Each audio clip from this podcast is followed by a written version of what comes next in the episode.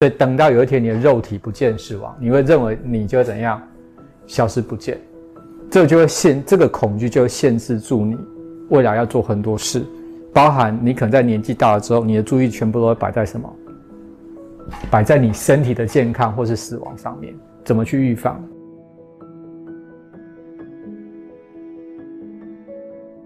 因为你看哦，我们一般讲的死亡都是指这个是不是这个肉体没了，这个肉体功能停止了嘛，对不对？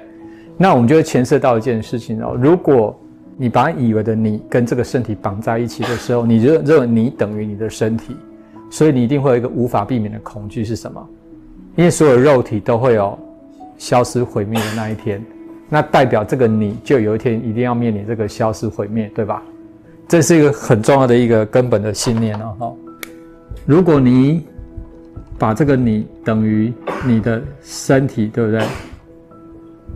因为你的物质身体会随着时间慢慢衰老，它会生病，有一天它会不见。所以，如果你会你的定义是这样子的时候，所以等到有一天你的肉体不见死亡，你会认为你就会怎样消失不见，这就会限这个恐惧就会限制住你未来要做很多事。包含你可能在年纪大了之后，你的注意全部都会摆在什么？摆在你身体的健康或是死亡上面，怎么去预防？那从古代那时候最有名一个人想要长生不老的是谁？秦始皇，对吧？他如果那时候学赛事，有人告诉他，你不等于你的身体，你的身体死掉，你不会真正死掉。好，你可以想象你的身体只是一个，就像你是个演员，是不是穿上一个戏服一样，对不对？我来演这出戏，我今天演的角色叫刘冠义，对不对？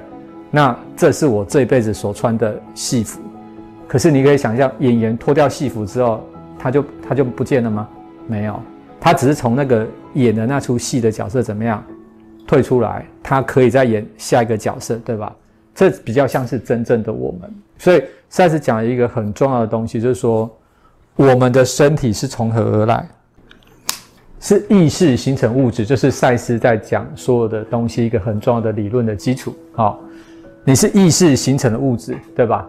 所以以赛斯的讲法来说，不管你有没有这个物质身体，你是不是你都存在，这一点是很重要的哈。这跟一般的讲法是不一样的哈。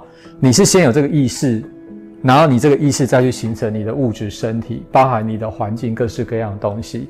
所以你可以想见哦，如果当有一天。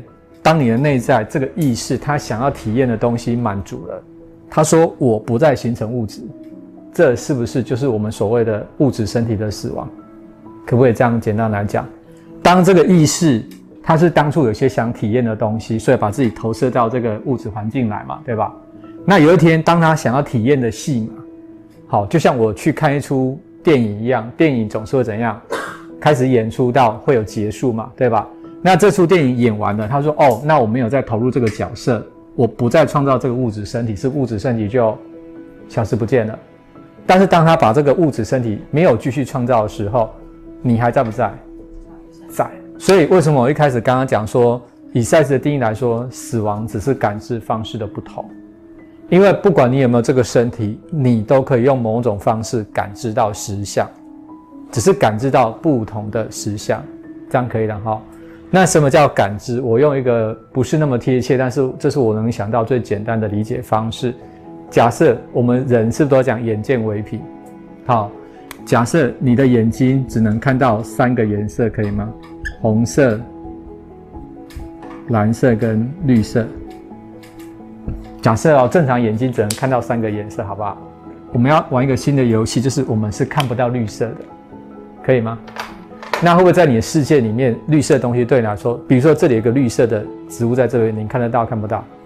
看不到，因为就我们当初协议好的群体意识里面，我们是看不到绿色，对吧？但它存不存在？存在。所以这是赛在讲很多事情一个很重要一个论点，就是很多事情不是不存在，也不是不跟我们在不同的时空，只是因为我们感知不到它。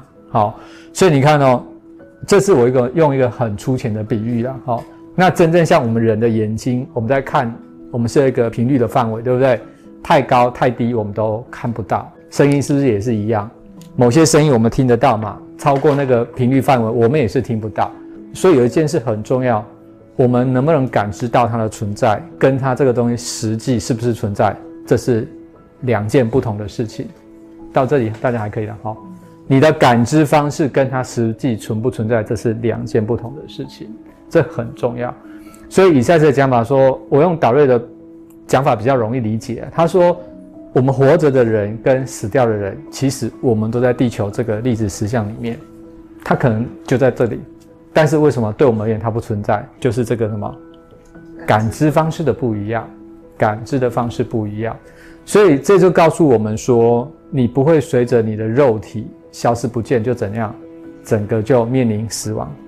这是赛斯一直在破除我们对于死亡这个迷思，所以他来讲说，死亡第一个是感知方式的不同，